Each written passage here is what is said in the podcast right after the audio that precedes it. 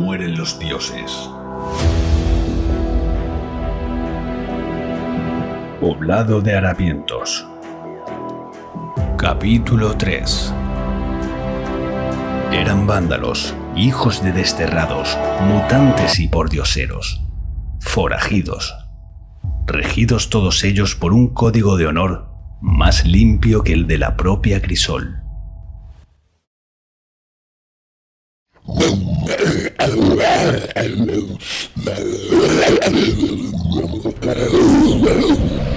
Galar cayó al suelo, momento en el que el hombre lobo Gaufulf aprovechó para pisar su espada, bloqueando cualquier posibilidad de ataque. Un virote de ballesta silbó cortando el viento, alojándose bajo la costilla de la bestia. El exmercenario tomó entonces su espada, le dio un tajo bajo la rodilla y aprovechó para levantarse. ¿Estás bien? Preguntó Street, ballesta en mano. Asintió con la cabeza y se giró para herir el vientre de la bestia, acompañando el corte de la hoja con su palma izquierda sobre ella.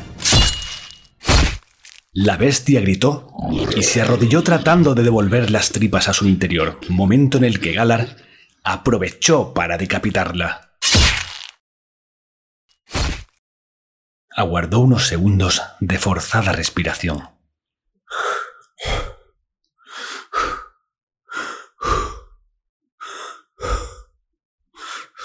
Se sostuvo sobre sus rodillas y a duras penas pronunció Vamos. Acto seguido, se echó el mandoble al hombro aún manchado y continuó su camino. O llegamos donde los harapientos antes de la caída total de la noche, o acabaremos nuestro viaje aquí. Continuaron avanzando, y el fango del bosque dio pie a una antigua ciénaga yerma y seca desde antaño. Sobre ella, un puñado de forajidos malvivían en cabañas hechas de palustre y piel. La civilización para los que habían sido desterrados de ella.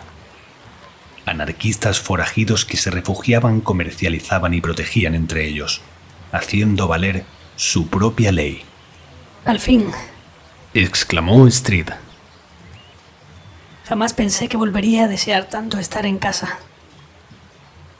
La joven huérfana se adentró entre las tiendas para buscar cobijo y comida. Él, por su parte, se dejó caer, cansado, sobre un banco de madera junto al abrevadero de caballos y otras monturas. Se llevó la mano al costado y lo contempló manchado de sangre. Las heridas se habían abierto. Al igual que desde el primer día de vida, los dioses conspiraban para verle caer. Se cerró la noche y Galar reposó la cabeza sobre un poste de madera cercano.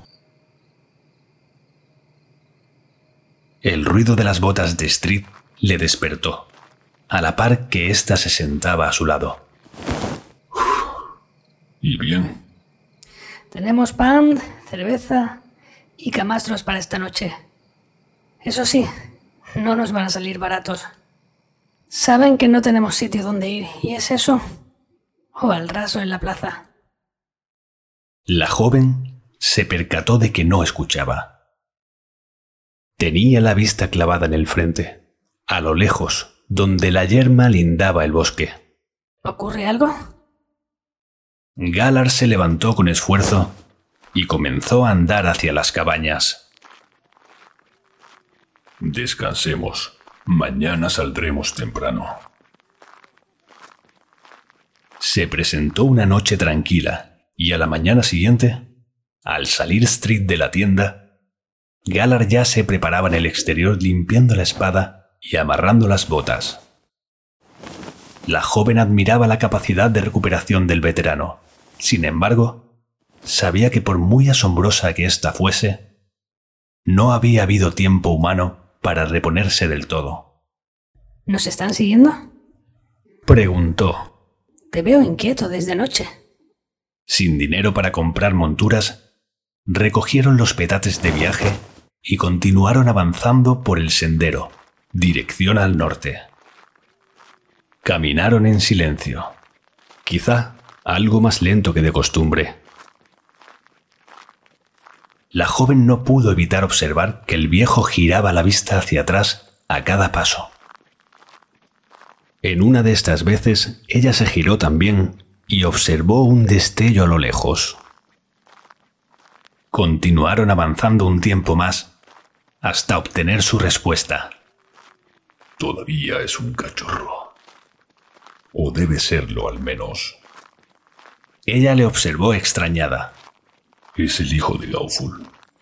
Y no parará de seguirnos hasta que no existamos.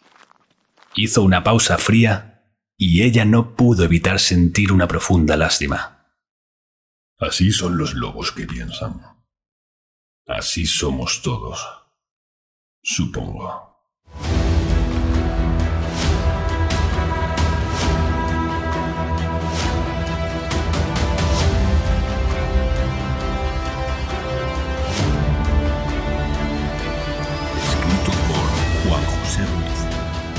narrado y editado por Raúl Padilla.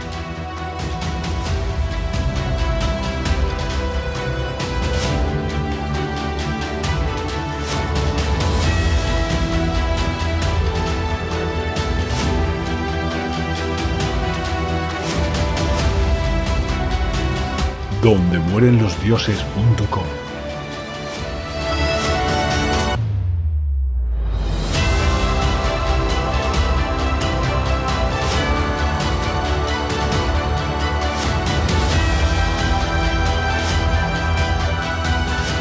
Banda sonora cortesía de Music for